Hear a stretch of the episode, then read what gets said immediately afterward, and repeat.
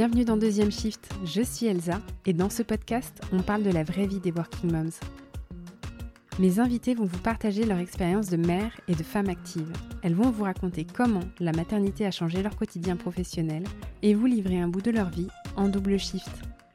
Devenir mère lorsqu'on travaille suscite un tas de questions et provoque un chamboulement dans notre façon d'appréhender notre vie active. Qu'en est-il alors du retour au travail lorsqu'il faut désormais gérer une carrière et une famille? Comment assurer sur tous les fronts afin de rester une professionnelle épanouie et une maman accomplie? Ici, il n'y a pas de complexe, aucune conformité et surtout pas de tabou. Seulement des histoires authentiques, sans filtre et sans jugement, vibrantes et inspirantes.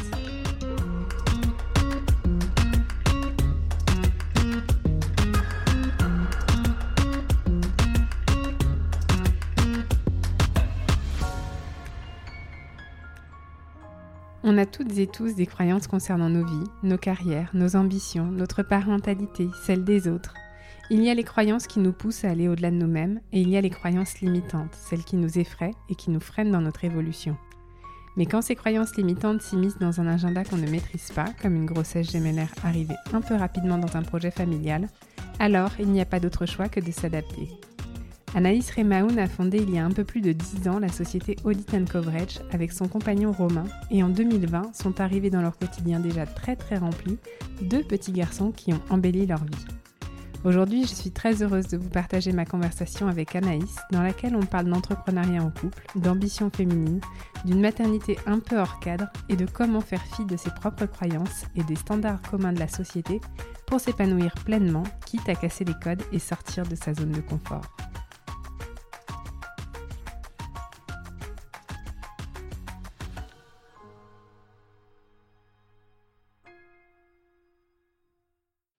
Salut Anaïs. Salut Elsa. Comment ça va? Ça va très très bien. Ça va très bien. Et toi? Oui, ça va bien. Je suis euh, ravie d'être euh, là avec toi. On est euh, à distance, mais on se voit bien, donc c'est chouette. On est presque comme si on était en personne je suis contente de pouvoir te parler, d'enregistrer un, nouvel épisode pour Deuxième Shift. je vais quand même commencer cet épisode en remerciant Léa de l'épisode 2 qui nous a mis en relation et qui m'a recommandé plusieurs invités. Donc voilà, je suis encore très contente de pouvoir partager avec les auditrices et les quelques auditeurs un nouveau parcours de Working Mom avec toi. merci beaucoup de m'inviter et aussi merci Léa pour la référence très sympa pour la mention. Voilà, hommage à Léa en début d'épisode. Est-ce que ça t'irait pour les personnes donc, qui ne sont pas Léa et qui ne sont pas moi et qui te connaissent moins de te présenter euh, pour commencer, euh, me dire euh, qui tu es, d'où tu viens, me présenter un peu ta famille, ton, ton job, tout ça? Oui, bien sûr. Alors, je suis donc Anaïs Remaoun, j'ai 38 ans. Je suis, euh, j'ai toujours été entrepreneur euh, depuis mes 18 ans. J'ai euh, un peu cet amour pour l'entrepreneuriat qui m'a fait découvrir plusieurs activités, en commençant par l'événementiel et en arrivant à ce que je fais aujourd'hui. donc, j'ai créé la société Audit and Coverage, qui est un cabinet conseil expert en financement, ce qui me permet d'ailleurs de travailler en étroite collaboration avec Léa. Euh, on est donc, euh, on est donc euh, une, équipe d'experts en financement et on accompagne les entreprises et les professionnels de l'immobilier dans la recherche et la structuration de leur financement. Donc c'est ce que je fais aujourd'hui. Je me suis associée avec mon mari, Romain Desnoyers, il y a dix ans pour créer cette entreprise. Et, et avant cette entreprise, donc j'ai eu trois ou quatre expériences entrepreneuriales quelques succès et quelques échecs, mais, euh, là, des leçons, des leçons et, un grand apprentissage et, jusque là c'est tout à fait normal. Euh, et aujourd'hui, donc on évolue dans cet univers où on est en train de construire un groupe, donc toujours avec mon mari, euh, autour de l'art de la dette, de, du financement. Et, et on est euh, sur euh, la création de euh, quatre entreprises pour compléter le, notre groupe et, et installer notre leadership. Voilà.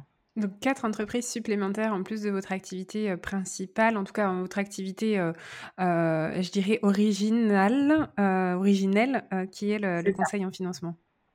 Exactement. Trop chouette, trop chouette.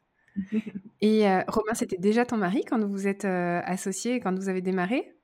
Alors Romain, c'était, on n'était pas encore mariés, mais on était ensemble depuis deux ans. Ok. On s'était, on s'était mis en couple et quand, parce qu'on s'est rencontrés dans le cadre d'une activité où on était tous les deux indépendants, un petit peu comme des freelances. On était tous les deux à notre compte pour le compte d'une euh, d'un cabinet grossiste, d'un cabinet de courtage grossiste qui s'appelle euh, Predictis aujourd'hui euh, et qui recrutait beaucoup de qui, qui, qui, faisait du talent acquisition mais de, de freelance, d'indépendants. Et, et, donc on devait prospecter euh, et diffuser des solutions d'assurance et des solutions de placement à cette époque. Donc la prospection faisait vraiment partie de notre euh, quotidien, ce qui a fait que je suis tombée amoureuse euh, de la prospection et du sales d'une manière générale. et on a acquis des très très belles performances. Et donc c'est là-bas que j'ai rencontré Romain. C'est dans ce cadre-là. Et au bout de... donc on se met en couple. un an après notre rencontre, on se met en couple j'allais dire plutôt assez vite. Enfin, assez vite pour moi. mais euh, peut-être que c'est pas vite pour d'autres, mais pour moi, c'était plutôt assez vite. On se met en couple au bout de, au bout d'un an. Et, euh, et, au bout de deux ans, euh, je lui dis que je veux faire la même chose, mais de manière très structurée. Je veux monter ma boîte, je veux monter un groupe, je veux monter quelque chose de solide. J'avais déjà trois expériences passées en tant qu'entrepreneur, freelance, solopreneur. Enfin bon, j'étais un petit peu à gauche et à droite et j'avais envie de passer la vitesse supérieure. Et il me dit, Banco, je viens avec toi. Je lui dis, aucun rapport. Tu ne viens pas du tout avec moi. Pour une fois que je tombe sur un mec bien, je veux pas prendre le risque de, euh, de euh, faire foirer euh, le couple. Parce que c'est très difficile. Ah ouais, donc c'était, c'était pas l'idée, en fait, de s'associer en couple à la base. Toi, tu avais cette idée de monter une structure. Et, euh, et c'est lui qui s'est invité dans le projet alors. ah, il s'est totalement incrusté. Il a fait, euh, il a fait le forceur. Souvent je lui, souvent on rigole quand je. quand et alors dix ans plus tard. Ah mais même pas dix ans plus tard, même dix jours plus tard, ça a été une excellente euh, décision. Trop chouette. Ah non, non, il a eu raison d'insister. Euh, moi, j'avais simplement peur parce que tu sais, les préjugés sont quand même très installés, c'est très ancré. On a des croyances qui sont très limitantes, toutes où on se dit que si on travaille avec notre conjoint, conjointe, on, on mêler le prix et le pro n'est jamais bon. Mais en réalité, c'est vraiment une croyance limitante parce que si moi, je n'avais pas écouté Romain ou s'il n'avait pas eu la force de persuasion qu'il a eue, je n'aurais évidemment jamais bâti ce qu'on ce qu'on a bâti, c'est impossible. Donc ça a été une force qu'une faiblesse. Oui, trop bien, trop bien. On en parlait euh, quand euh, on s'était eu au téléphone euh, sur, sur le fait que voilà, s'associer avec, avec son conjoint, c'est Ouais, c'est à double tranchant entre guillemets. Euh, soit euh, ça fonctionne bien et, euh, et donc tout roule, soit ça fonctionne moins bien parce qu'on n'a pas forcément la même vision ou la même façon de bosser. Et, bah, c'est ça. en quel cas, ça peut effectivement c'est ça. Alors, aller un petit peu empiéter sur la, le côté privé de la relation. Sur exactement. Et en fait, en réalité, bon, moi j'ai mis un petit peu de temps quand même à, à essayer de théoriser ce, ce sujet. Et je me dis que tous les couples ne peuvent pas s'associer, en réalité. Et on, en voit autour de nous, on, a beaucoup d'amis euh, qui sont dans le même univers, euh, qui sont aussi entrepreneurs, euh, etc. Et, on voit que c'est que c'est pas possible. Et en vrai, je vais te raconter une anecdote très rapide d'un d'une théorie qu'avait donnée Simon Sini à un podcast et où j'étais très d'accord avec ça, où il disait qu'une association, surtout quand elle est en couple, c'est lorsqu'on a euh, sur les deux personnalités un et et un mais. Et je trouvais ça génial parce que c'est une vraie osmose euh, et ça permet tellement, alors, de fluidifier les échanges, d'être d'accord, d'éviter les conflits. De... C'est-à-dire que tu en as un qui va dire on va faire ça et ça et ça et ça, et t'as l'autre qui va te dire oui, mais il y a ça, mais attention à ça, mais voilà. Donc ça c'est et c'est typiquement Romain et moi. Donc moi, je suis très et, et, et, et. Lui, il est très slow down, slow down, détends-toi un petit peu. Et l'équilibre arrive à être presque parfait, en fait. C'est évidemment jamais parfait. Et dans la vie privée, vous êtes aussi comme ça? Et dans la vie privée, on est, alors on est, alors on est totalement les mêmes.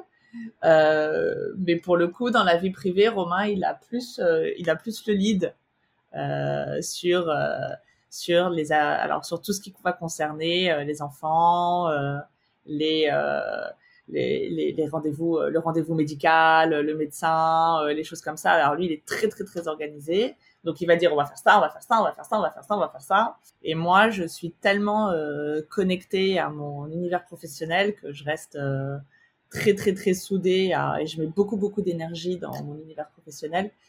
Et vu que j'ai remarqué et que j'ai capté que je pouvais euh, complètement euh, lui déléguer cette tâche et lui faire confiance aveuglément, bah, j'ai laissé faire. Et là, je me laisse porter. Oui. Donc là, vous avez en fait une répartition en fait plutôt euh, des, des responsabilités, de la charge mentale qui est différente, que ce soit dans le privé ou dans le pro du coup. Exactement. On a une très très belle, très bonne répartition là-dessus. Mais ça s'est fait naturellement pour le coup. C'était pas. Ouais, avec vos, vos forces et et voilà vos centres d'intérêt aussi peut-être respectifs. Exactement. Ok. Et donc tu disais hein, justement pour ce qui concerne les enfants et, euh, et plutôt la logistique autour des enfants, c'est plutôt Romain. Euh, donc c'est une bonne transition pour présenter euh, tes deux garçons, parce qu'il y a dix ans, évidemment, quand vous vous associez, vous êtes un jeune couple, il y a, vous n'avez pas la, même pas 30 ans, pas forcément le projet immédiat, du coup, enfin peut-être que si d'ailleurs, je présume, présume mais peut-être que je me trompe. Je, je crois qu'on en avait parlé que voilà, l'idée de fonder une famille intervenait pas au même moment que l'idée de fonder une boîte. C'est ça. Tes enfants, ils ont 3 ans maintenant. Ils ont fêté leurs 3 ans il n'y a pas très longtemps. Exactement. Ils ont, alors, ils ont, ils ont fêté leurs 3 ans. Euh, ils ont presque 3 ans et demi. Ils ont fêté leurs 3 ans fin janvier. Euh, ils sont nés euh, le 28 janvier 2020. Et, euh, et effectivement, ce n'était pas du tout euh, l'idée, mais ni pour Romain ni pour moi, euh, de créer notre foyer il y a 10 ans on a toujours été tous les deux euh, très euh, euh, carrière orientés, on voulait vraiment construire quelque chose de, solide. On avait compris que notre couple était solide, donc on voulait vraiment se focus sur, en tout cas, mettre l'énergie sur sur sur notre vie professionnelle. Et on avait aussi une très très bonne vision de ce que devait être notre vie professionnelle. Donc on a juste bombardé dans ce sens-là, en se mettant un peu des œillères et en se disant bon bah effectivement tous nos amis à 28, 29, 30 ans, 31 ans. Euh, bon, bah, c'est l'âge où ils ont, euh, euh, ils font le mariage, les enfants, l'installation, l'achat de la résidence principale, bon, tout ce qui va bien. Et nous, on était complètement à contre-courant. On n'était ni mariage, ni enfant, ni achat de résidence principale, ni rien. On vivait dans notre studio à Boulogne-Sud. On était locataire, on payait 400 balles par mois et tout le reste, on réinvestissait dans la boîte. Et on se disait, mais c'est impossible d'avoir des enfants de toutes les façons parce qu'on n'a même pas la, la, la, surface financière pour, euh, pour les accueillir en vrai. Donc, bon, ça, c'est encore aussi une croyance limitante, mais c'est, quand même euh, euh, c'est quand même ce qu'on se disait à l'époque. Donc on n'a pas. Et du coup, ça s'inscrivait quand même dans un plan où vous saviez que c'était pas le moment, mais vous aviez pas projeté quand pourrait être le bon moment? Ouais, on n'avait pas du tout projeté. Je vais te dire la vérité. Euh, je sais toujours pas d'ailleurs euh, comment ça a pu entre guillemets aussi bien s'imbriquer tellement ça n'a jamais été ni calculé, ni projeté, ni mesuré, ni rien. Quand on a eu 33 euh, et 34 ans, on commençait vraiment à être bien installé euh, dans notre sur notre marché avec Audit and Coverage. Donc on a eu envie de prendre une grosse bouffée d'air frais on n'avait pas pris de vacances ni rien. Et on s'est dit, tiens, notre grosse bouffée d'air frais, ben, on va s'offrir une grande fête. Parce que ça fait cinq ans qu'on trime euh, comme des malades. Et on a envie de se faire une énorme fête. Ben, tu sais quoi, on va se marier. Ok, allez, on se marie. Donc on se marie et on fait une énorme fête. Euh, voilà, on était très, euh, très contents. Donc en fait, c'était l'envie de faire la fête. Et ensuite, vous avez trouvé le sujet de la fête. Pourquoi pas un mariage? T'as tout compris. C'est-à-dire que limite, quand il a fait sa demande, euh, il, a, il a fait sa demande euh, en mode euh, bon, bah alors on fait la fête, mais on verra hein, si c'est un Pax, si c'est un mariage, si c'est quelque chose, t'inquiète pas, on verra. Parce que moi, j'étais un peu, C'était une fête d'engagement. Après, on allait trouver quel était le, le mode d'engagement. Quel était le titre sur les faire-part, exactement. Donc, on s'est dit, allez, on va se faire une belle, belle fête. 33 ans, on fait la fête. OK. Enfin, moi, j'avais 33 ans. Et puis, je vais te dire la vérité, je, j'ai fait un pari avec un, ami parce que parce qu'on fumait beaucoup euh, tous les deux et on s'est dit, tiens, allez, euh, le 1er avril, on se fait un pari et on, et on arrête de fumer tous les deux. Et, et je lui dis, OK, alors vas-y, on arrête de fumer. Il me dit, ah non, mais toi, tu as déjà arrêté de fumer. Donc, euh, non seulement tu vas arrêter de fumer, mais en plus, tu vas arrêter ta pilule parce que comme ça, on sera ISO niveau difficulté. Euh, je lui dis, bon, allez, de toute façon, je sais très bien que, encore une autre croyance limitante, je sais très bien que si j'arrête ma pilule maintenant, théoriquement, je tombe pas enceinte tout de suite. Bon, bah, ça a loupé. Je suis tombée enceinte tout de suite et j'ai eu des jumeaux. Donc, c'était, euh, surprise, surprise, surprise, surprise, de surprise en surprise et absolument rien de calculé et ça s'est fait comme ça. Rien de, rien de, de mesuré, rien de planifié. Ouais, alors justement, tu es euh, chef d'entreprise à ce moment-là, associé avec, euh, avec ton mari. Comment est-ce que tu envisages l'arrivée de ces deux enfants par rapport à ton avenir professionnel, par rapport à, là où tu en es dans ta boîte, par rapport aussi à tes collaborateurs, possiblement le temps que tu prends pour, pour toi, pour ta famille Comment est-ce que vous en parlez avec Romain aussi sur bah, comment est-ce qu'on continue cette association avec deux nouvelles personnes dans l'équation? Alors là, je vais te dire, ça a été un, tel chamboulement, bon, comme tu t'en doutes le, quand on a appris qu'il y en avait deux, euh, moi, je l'ai.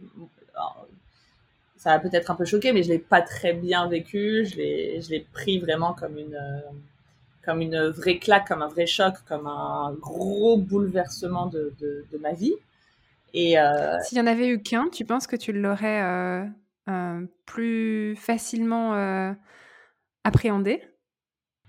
En fait, en réalité, j'avais l'habitude de voir euh, un enfant, un enfant, un enfant, un enfant. Tu sais, dans notre entourage, c'est quand même euh, très rare euh, les grossesses gémellaires. Donc, je voyais que mes amis, famille, bon, c'était difficile, mais elles s'en sortaient.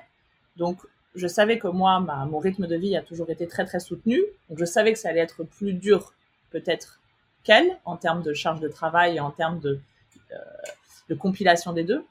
Mais je savais que ça allait être faisable. En revanche, je n'avais aucune idée du 2, en fait. Euh, Quand tu n'as aucun repère. Euh, et puis, alors, je ne sais pas pourquoi, mais à cette époque, j'étais pas du tout ni consommatrice de podcasts, ni consommatrice de, de, de, de, livres qui expliquaient ça. Enfin, je me suis mis euh, bêtement des œillères, je me suis enfermée dans mon, dans mon, dans mon univers, dans mon monde euh, de oh my god, qu'est-ce qui m'arrive?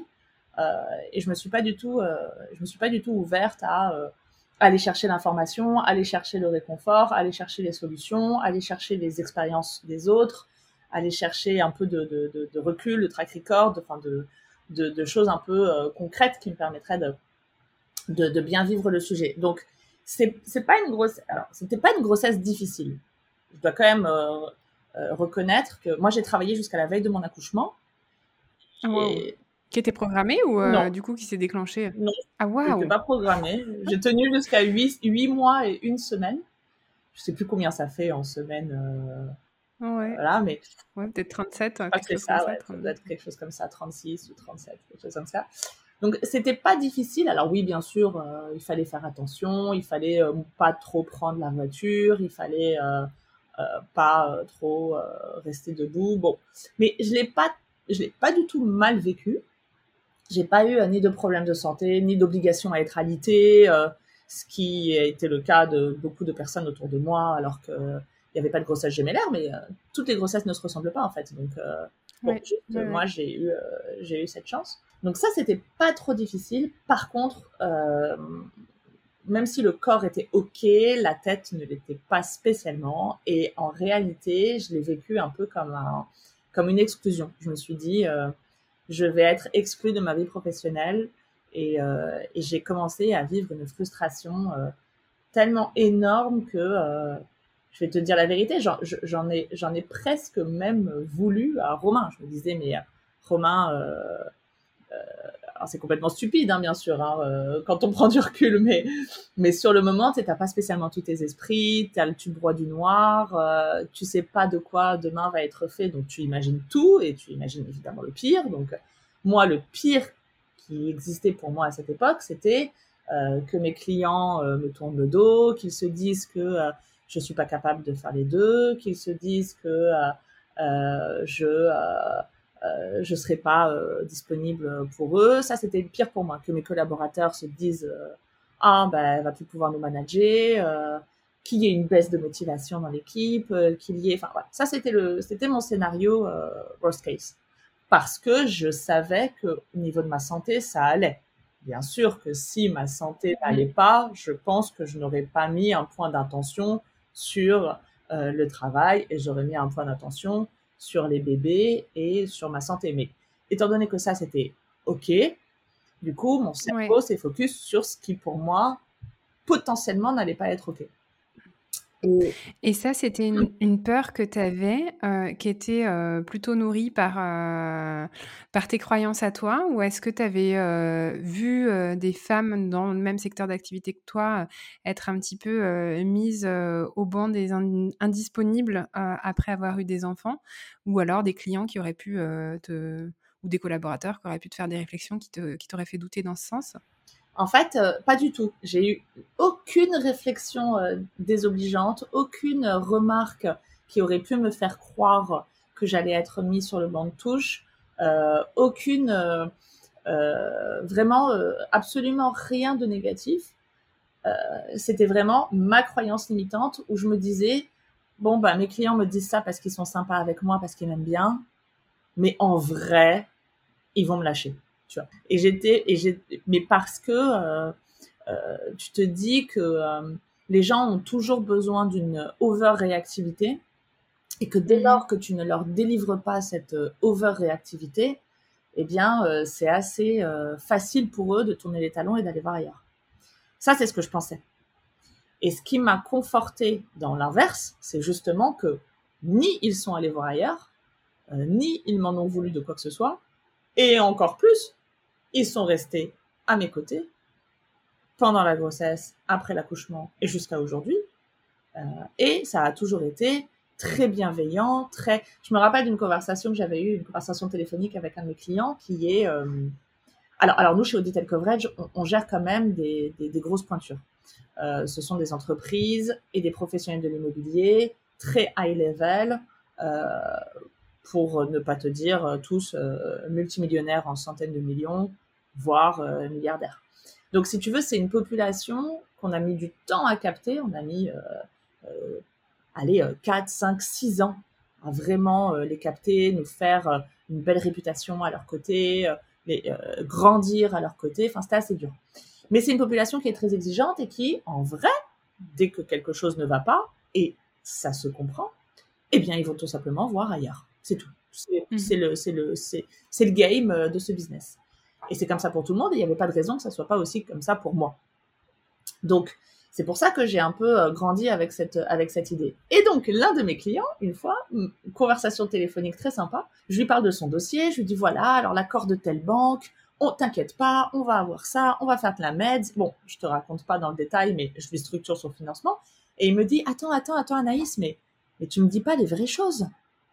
Je lui dis, bah, euh, si, je t'ai tout dit pour le coup. Il me dit, non, non, je te parle pas de ça, je te parle de ta grossesse. Boum Alors là, énorme blanc, grosse séquence émotion, et je me dis, truc de dingue. Pour lui, les vraies choses, c'était pas euh, la structuration, c'était euh, c'était la grossesse. Et en fait, ça n'a été que des témoignages comme ça pendant huit mois. Enfin, pas huit mois parce que je l'ai annoncé à trois mois, donc pendant cinq mois. Euh, donc c'était très très très, euh, en vrai c'était très rassurant. Mais tu peux pas t'empêcher toi de penser que il faut ça pour être sympa avec toi et que en vrai, euh, dès qu'ils auront trouvé mieux ailleurs, ils iront ailleurs. Donc, donc ça t'oblige encore plus à te surpasser, ça t'oblige encore plus à être présente, ça t'oblige. Donc, ce qui fait que moi j'ai travaillé jusqu'à la veille de mon accouchement. Et le jour de mon accouchement, j'ai un banquier qui m'appelle et il me dit Bon, bah alors il faudrait qu'on puisse se voir. Est-ce que tu es disponible à 15h Je dis Ah, bah non, je suis en train d'accoucher. ça va pas être possible à 15h. il me dit Mais comment ça t'accouches? Hier, on était ensemble. Je dis Bah oui, bah non, voilà. Donc, euh, donc je suis en train d'accoucher. Donc, euh, bon, il me dit, bon, bah, alors on se retrouve dans un mois ou deux. Et puis, en fait, moi, j'ai repris le boulot au bout d'une semaine. Après, je suis restée une semaine à la maternité et ensuite, euh, je, suis retournée, je suis retournée travailler. Mais j'avais, j'avais besoin, c'était vital, quand bien même j'avais eu, tous ces témoignages, j'avais besoin de, de, retourner dans le vif du travail et de me dire, OK, c'est bon, il n'y a rien qui a changé dans ma vie. Je maîtrise toujours mes clients, je maîtrise toujours ma boîte, je maîtrise toujours mes collabs. C'est bon, je suis là, vous inquiétez pas, j'allais voir tous mes collabs hop, back in the game, on y retourne, c'est reparti. Enfin, c'est absolument euh, fou cette obsession. Mais ouais, et puis hyper intéressant du coup de, de prendre bah, seulement le temps de la maternité avec deux petits êtres qui viennent chambouler ta vie. Tu disais quelque chose sur lequel je voulais revenir avant, c'est que tu en voulais à, à Romain, c'est parce que pour toi, lui, ça n'allait pas l'impacter parce que il allait, enfin finalement, la perception de, de lui allait pas changer. et ça, c'est quelque chose, je crois, qui est assez, assez commun.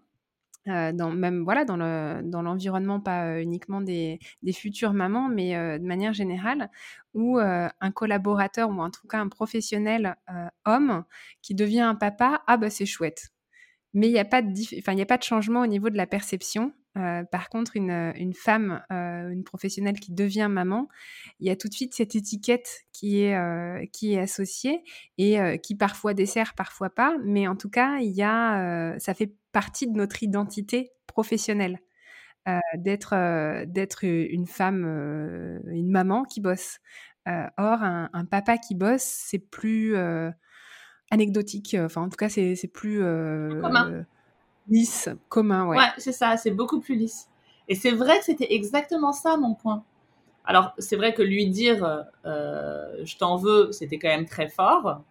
Mais bon, il m'a. Il, a, il m'en a pas tenu rigueur, donc ça va. Oui, bon, il y a les hormones aussi hein, qui, euh, qui font qu'on extrapole certaines choses. On a beaucoup extrapolé. Et parfois même, on utilisait des hormones pour extrapoler d'autres sujets qui n'avaient pas besoin d'être extrapolés. bon, euh, c'est un autre débat. Mais, euh, mais ouais, non, non, si, si, moi, je lui en voulais exactement pour ça, parce que je considérais que rien n'allait changer à sa vie, alors que moi, potentiellement, ça allait être euh, le, le, le, retournement à 180 degrés alors que je l'avais pas spécialement demandé, alors que c'est lui qui voulait des enfants. Bon, alors effectivement, j'ai... ils sont pas arrivés par hasard, hein, j'ai arrêté ma pilule, donc forcément. Mais bon, c'était quand même pas. J'avais mal maîtrisé. Moi, j'aime beaucoup être dans le contrôle, et là, je l'avais mal contrôlé. Ce... Ouais, tu t'attendais pas à ce que ça arrive si vite. Je m'attendais pas à ce que le calendrier de ce moment-là, à un moment où on était en pleine explosion, soit complètement chamboulé. Euh, dans, euh, dans ma vie. Et au final, ça c'est quelque chose que je dis beaucoup euh, aux femmes, c'est que au final, premièrement, ça n'a rien chamboulé, en vrai, dans ma vie professionnelle. Deuxièmement, l'arrivée de mes enfants m'a donné une adrénaline et une force de malade que je n'avais pas avant, enfin que j'avais, mais dont je n'étais pas consciente. Je pense que mhm. la force, elle n'arrive pas comme ça. Euh, tu la cultives toute ta vie, en fait. C'est toute ta vie qui te donne des éléments de. C'est juste, euh, il t'ouvre la porte euh, pour, ah, mais pour la laisser sortir et s'exprimer. C'est exactement ça. Ils m'ont laissé entrouverte la porte et boum, tu m'as un gros chassé dedans. La porte, elle est défoncée. Et au final, on n'a jamais fait autant de choses et autant de grandes choses que depuis qu'ils sont là, en vrai. Donc, c'est euh, c'est vraiment des, c'est des vraies croyances limitantes. Mais moi, en ce qui me concerne, moi, j'ai pas, ma mère, elle n'a pas toujours été, euh, été à côté de moi pour m'expliquer ce genre de choses. Euh, dans ma famille, c'est pareil. comme je te disais, j'étais pas une grosse consommatrice de, d'informations, de, choses comme ça. J'étais vraiment, je bourrinais dans mon travail et, c'est tout. Et du coup, j'ai ces croyances-là. Voilà. On fait aussi partie d'une génération de femmes euh, qui conscientisent euh, le fait que euh, l'arrivée d'enfants peut être vraiment un accélérateur de, de projet, va révéler une créativité, une envie de se dépasser, etc. Que peut-être les femmes des générations précédentes avaient, avaient autant, mais conscientisaient pas, donc avaient plus de mal à mettre des mots sur, sur ces, ces points-là. C'est vrai. Non, c'est donc, tu disais quand même que tu es retournée travailler euh, une semaine après ta sortie de maternité. Comment ça s'organise? Parce que, bon, littéralement, euh, moi et je pense que plein d'autres femmes, j'avais vraiment l'impression de m'être fait passer dessus par un bus. C'était vraiment la sensation physique. Et puis, euh, et puis bah, tout est nouveau avec, euh, avec un bébé. Donc, euh, il y a toute la partie découverte que j'imagine tu, tu as x2 avec deux enfants, une logistique qui se met en place avec un enfant qui doit être encore plus difficile ou en tout cas plus complexe à, à structurer quand tu en as comment est-ce que matériellement tu fais pour retourner travailler avec des bébés qui ont une semaine? Alors, matériellement, je vais te dire, on a, on a quand même beaucoup travaillé et on a fait en sorte d'avoir une, une santé financière qui nous permette d'être, euh, de nous équiper. Donc, on s'est équipé d'aide. On a pris beaucoup, beaucoup d'aide. Donc, j'avais tout le temps trois nounous euh, en roulement. J'avais euh, une nounou qui me faisait la semaine, une nounou qui me faisait les nuits, ce qu'on appelle les régleuses, et une nounou qui me faisait les week-ends. J'étais en, permanence, euh, et jusqu'à aujourd'hui, j'en ai deux, j'en ai plus trois, parce que ça y est, maintenant, ils font leur nuit, mais enfin, quoique. Mais aujourd'hui. Il y a toujours des petites sorties de route. Ah, bah oui, bah, hier soir, hein, 4 heures du matin, petite sortie de route. Euh, donc, non, ça, c'est toujours. Euh, mais c'est beaucoup plus facile à gérer, c'est plus rare. Donc, on s'est équipé d'aide, d'autant plus que. on n'a pas beaucoup de familles à Paris donc, on n'avait pas la possibilité de déléguer. Euh, enfin, moi, mon père habite en Suisse, euh, ma mère est, très fatiguée, voire euh, malade, donc c'était pas possible. Bon, les parents de Romain sont là. Mais pareil, gérer deux enfants, c'est pas la même chose que gérer un petit-fils. Un petit-fils, tous les grands-parents viennent. Deux petits-fils, mes grands-parents, ils disent oula, oula, oula, oula. On va laisser les professionnels euh, s'en charger et on ne peut pas leur en vouloir, c'est tout à fait normal. Euh, ils n'avaient pas envie de prendre ces responsabilités. Donc on s'est équipé, ça nous a fait ça a été un gros sacrifice euh, financier parce que c'est, bah, tu te dis que tu vas pas faire d'autres choses parce que ça te coûte déjà beaucoup. Mais c'était. Mais tu le voyais comme un investissement pour la continuité de ta vie pro? C'était important pour mon moral que moi je ressente. Donc c'était un investissement déjà en moi, parce que mon moral devait être intact et je devais euh, avoir, c'était important pour moi, je devais avoir le sentiment que rien n'a changé dans ma vie. Je peux retourner mhm. travailler, je peux, si j'ai des soirées, si j'ai des cocktails, si j'ai des dîners, si j'ai je peux les faire. Ça, c'était hyper important pour moi que rien ne change. J'avais dit à Romain, on se démerde, je sais pas comment on fait, mais on se démerde. Ma vie, elle change pas. Si elle change, c'est mon mental, il va euh, et il va complètement euh, dégringoler. Et mon moteur, c'est mon mental. Donc, si tu veux qu'on mhm. avance, préserve mon mental. Donc, premièrement, euh, investir en soi. Et deuxièmement, évidemment, c'était un investissement important pour la boîte parce que X euros dépensés en nounou, qui me permettait d'être au travail, c'était clairement le triple, voire, alors j'ai pas fait le vrai calcul, mais le triple, voire plus, euh, de gains. Oui, donc il y avait un, rapport euh, coût-bénéfice qui était quand même euh, en votre faveur pour, pour la boîte. Ouais, ouais, ouais. Ça, ça, pour le coup, c'était évident. On n'a pas fait le calcul. Pour ton moral et puis, et puis du coup pour le développement de, votre activité, tu le disais, ça avait été les, les trois années les plus folles d'Audit and Coverage depuis que, depuis que vous existez. Exactement. Ça, ça a été. Bah, juste, je vais te dire, on a fêté nos 10 ans en avril.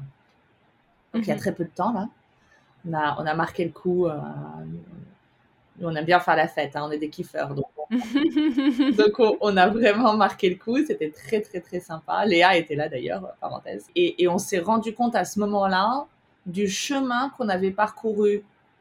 Alors, bien sûr, depuis dix ans, mais en vrai, depuis ces trois dernières années. Parce qu'il y a eu un coup d'accélérateur tellement énorme. Un petit peu comme si euh, on se disait, alors c'est très inconscient, mais on le conscientise quand même un peu. Mais un petit peu comme si on se disait, on a intérêt à se manier, à mettre un gros coup d'accélérateur et à se dépêcher de faire ce qu'on a envie de faire. Comme ça, plus vite on le fait, plus vite euh, on kiffe euh, avec eux. Alors ça, c'est pareil à deux écoles. Moi, je ne suis pas toujours d'accord avec les personnes de mon entourage, qui sont des amis proches aussi, quand ils me disent, euh, tu devrais faire l'inverse c'est-à-dire euh, ne pas trop travailler maintenant parce qu'ils sont petits et, euh, les kiffer, euh, versus travailler énormément maintenant Comme ça, tu es à l'abri et tu les kiffes après. Bon. Ça, c'est quand même, j'ai l'impression, c'est quand même un peu l'ordre général, c'est un peu la, la, pensée générale, c'est un peu le... Ce qui, moi, je suis un peu en décalage. Oui, et puis c'est, c'est aussi, bah, comme ça qu'est, est quand même, plutôt structuré aussi, l'accompagnement pour les parents. c'est plutôt dans les premières années des enfants, c'est-à-dire que le voilà, le congé maternité évidemment, c'est aussi, pour, la maman et pas uniquement, dédié au bébé, mais pour, pouvoir, aussi, bah, récupérer quand on s'est fait passer dessus par un bus, par exemple.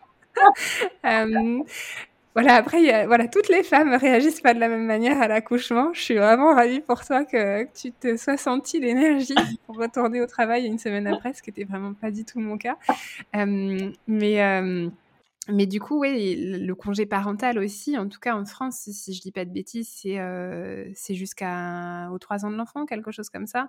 Je sais qu'au Luxembourg, pour parler euh, aussi d'un endroit où que je connais, c'est euh, jusqu'aux 6 ans de l'enfant, donc ça laisse une, une, fenêtre de tir qui est euh, un peu plus grande, mais ça reste effectivement principalement dans les premières années de vie d'un enfant. Donc c'est aussi comme ça que la pensée collective se structure sur le fait que le moment où on profite des enfants, c'est avant qu'ils soient à l'école, c'est quand euh, ils ont euh, entre 0 et 3 ans, euh, et, que c'est ce moment-là, entre guillemets, sur lequel il faut se sacrifier sur, sur sa vie pro, si tant est qu'il y a un sacrifice à faire. C'est ça, c'est exactement ça. C'est exactement ce qu'on entend, et, c'est beaucoup ce qu'on m'a rabâché. Alors, on me l'a rabâché avec beaucoup de bienveillance, parce que j'entends parfaitement l'arrière-son, le, le, fait que mmh c'est important d'être là au début de la vie de tes enfants. Moi, ce que je pense, c'est que chacun doit faire au mieux ce qu'il peut et comme il l'entend. Moi, pour moi, c'était trop difficile d'avoir cette coupure de travail intense, plus rien, les enfants, et retravail. Pour moi, c'était trop dur. Moi, je préfère avoir une transition, euh, mais parce que tu as des mamans qui se sentent très, très maternelles. Euh, euh, je dis pas que je le suis pas, mais je pense que par rapport à, à l'ordre général, je pense que je le suis moins euh, parce que je n'ai pas cette envie. Euh, à nouveau, par rapport à ce que la société attend d'une euh, d'une maman, c'est à nouveau une question de, pensée collective et de croyance.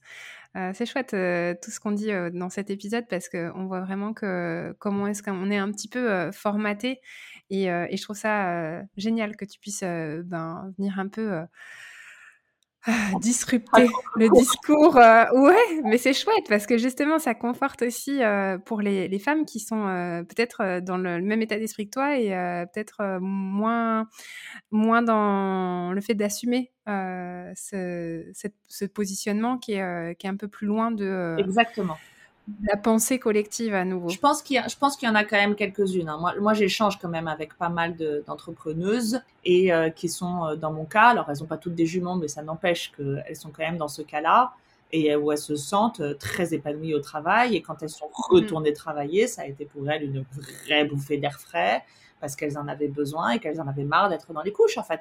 Donc, ça, ça c'est vraiment chacune réagit comme elle l'entend et il faut être en phase avec soi-même. Moi, j'ai très vite théorisé ce sujet, parce que j'ai quand même compris que j'étais vraiment à contre-courant. Mais je me suis dit, écoute, j'ai pas beaucoup de temps. S'il y a un truc que j'ai pas, c'est du temps. Donc, je vais faire en sorte d'optimiser mon temps. Et je vais aller à l'essentiel. Donc, quand je travaille, je travaille. Il n'y a rien qui me perturbe. Et c'est pour ça qu'on a vraiment accéléré depuis ces trois dernières années, parce que du coup, tu te dis, avant d'avoir des enfants, bon, bah, tu sais, tu arrives le matin, et puis peut-être que tu prends un café, et puis peut-être que tu vas discuter avec tes collègues, et puis peut-être que toutes ces petites choses qui, au final, créent dans ta journée des dizaines de petits temps parasites qui peuvent être mhm. enlevés. Bon, bah, moi, ceux-là, je les ai identifiés, je les ai enlevés. J'arrive au taf, je mhm. taffe. Point. Je fais, euh, je, vais pas, j'arrive pas au travail à 7 heures du matin, j'arrive à 9h30 euh, en moyenne. Donc, euh, je suis quand même le matin avec mes enfants. OK j'arrive à 9h30 euh, et puis je pars pas euh, à 23h, hein, je pars vers au grand maximum 20h, 20h. Dans ces eaux-là, 20h, 20h30. Donc, je travaille à fond. Ensuite, quand je suis avec eux, je crée du vrai quality time. Je suis mhm. pleinement avec eux, on se fait des vrais week-ends. Quand on part en vacances, on se fait des vraies vacances où je suis euh, très présente et où ils savent, après c'est une question, je pense, de, comment est-ce que tu perçois les choses dans l'éducation, mais moi, mes enfants, je savais qu'ils n'allaient pas beaucoup me voir, donc j'ai vraiment marqué le coup de quand je suis là. Déjà, je suis euh, euh, la maman, l'autorité, la discipline, le kiff. Je leur donne énormément de kiff, énormément de kiff. Et ils arrivent, et il y avait une crainte que j'avais, que beaucoup de mamans ont, je pense, quand elles accouchent et qu'elles retournent travailler, c'est euh, un peu le syndrome de je vais me faire remplacer par la nounou. Ah, parce mm. que la nounou va être vue de 9h à 19h euh, et moi, je vais être vue de 19h-20h à jusqu'à ce qu'ils se couchent. Je trouve qu'en plus, moi, mes enfants sont des vrais couches tard, ce qui est complètement dingue, mais enfin, c'est telle mère, tel, tel fils. Mais il doit y avoir un peu de ça, mais bon. Et, j'avais vraiment peur que ce soit qu'il soit qu'il soit remplacé. Et en fait, encore une croyance limitante, pas du tout. Quand tu es la maman et que tu rentres, il n'y a plus que toi qui compte.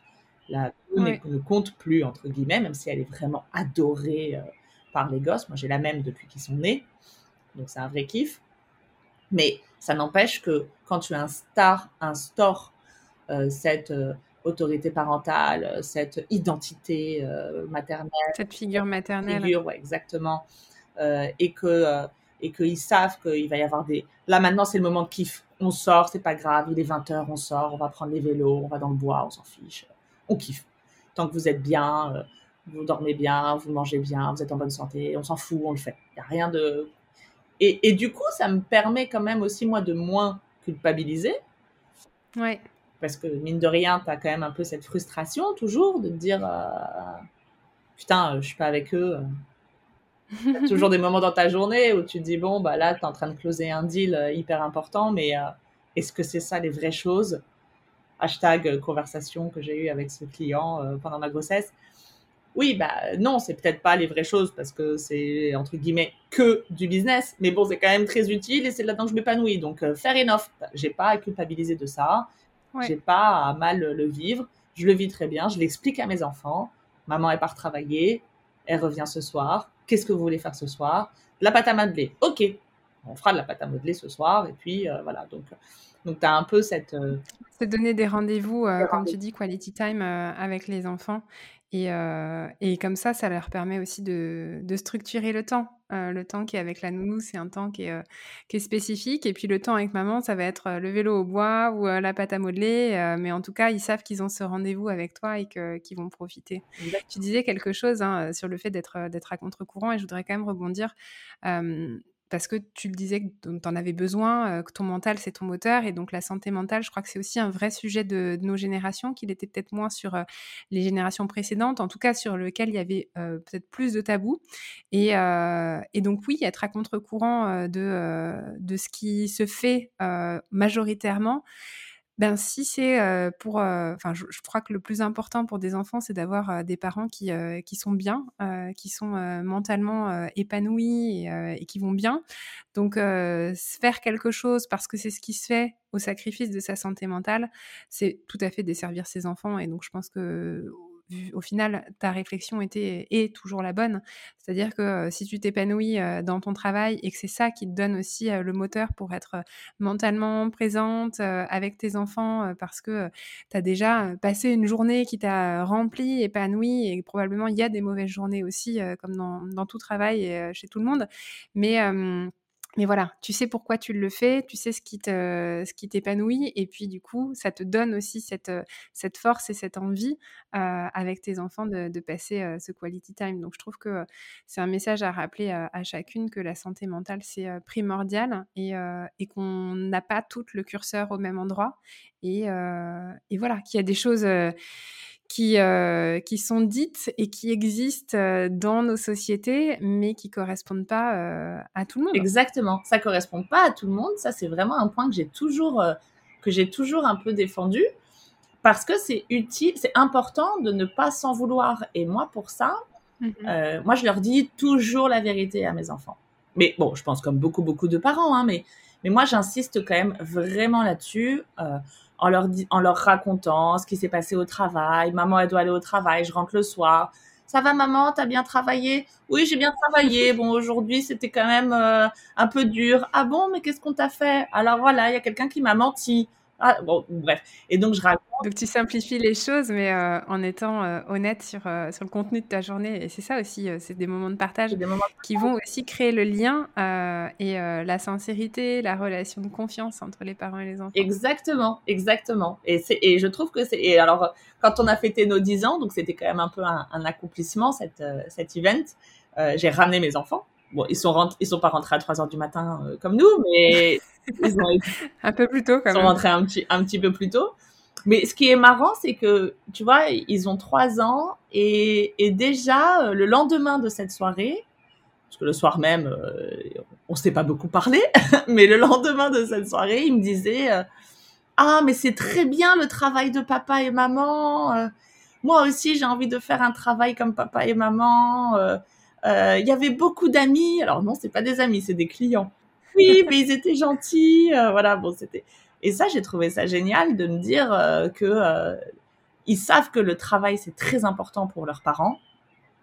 Ils l'ont identifié, ils l'ont vu, parce qu'on leur en a parlé beaucoup, mais on les ramène pas au bureau. Donc là, c'était un peu l'occasion de les, les, les, les, plonger un peu dans notre univers. Ils ont vu ce que c'était, ils ont imagé ça. Quand je leur montre des petites vidéos de la soirée, ils me redisent ah, c'était bien le travail de maman, c'était bien.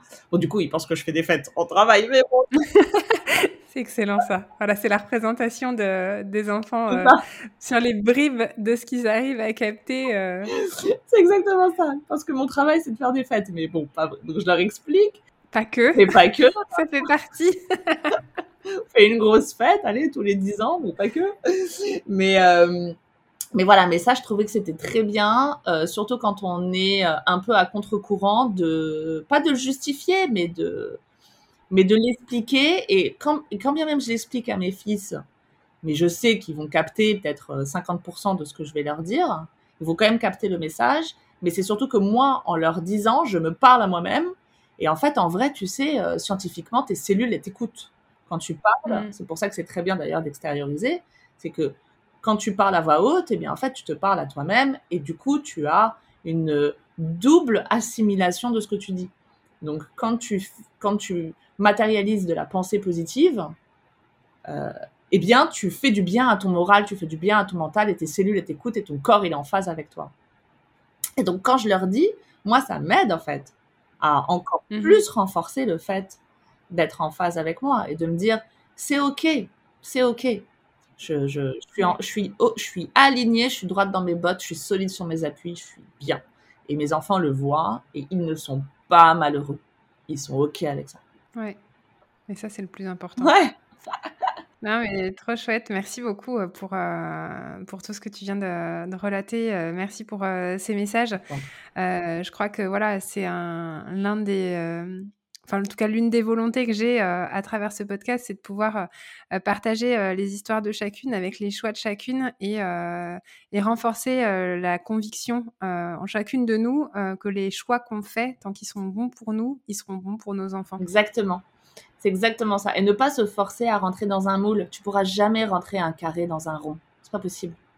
Ouais. Tu vas forcément abîmer le carré, donc ne l'abîme pas et gagne du temps écoute-toi. Ouais, c'est ça. Trop chouette. Non, mais merci beaucoup Anaïs pour, euh, pour tous ces beaux messages. Euh, écoute, je vous souhaite euh, beaucoup de bonheur à vous quatre en famille, à Audit and Coverage également, beaucoup de succès, que les dix prochaines années soient aussi fabuleuses que les dix premières, voire encore plus. Et, et puis, ben, voilà, beaucoup, beaucoup, beaucoup, beaucoup de succès, de bonheur et d'épanouissement encore à venir. C'est gentil. Merci beaucoup Elsa. Merci. à bientôt. Je te dis à très bientôt. Merci encore.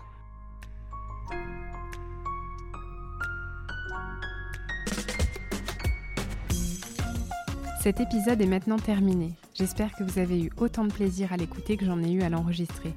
Si l'épisode et plus généralement le podcast vous plaît, je compte sur vous pour en parler, le partager et mettre une note et un commentaire sur Apple Podcast. Ça m'aide à faire connaître et à faire grandir la communauté de Deuxième Shift. Je vous invite aussi à me rejoindre sur l'Instagram de Deuxième Shift pour avoir vos retours sur l'épisode. C'est également via ce réseau que je vous partage plus de choses sur mes invités et ma propre expérience de Working Mom. J'y crée une communauté bienveillante, inspirante et décomplexée quant à nos galères et nos succès carrière et maternité. Nous, on se retrouve par ici très bientôt pour une nouvelle histoire de Working Mom et d'ici là, portez-vous bien.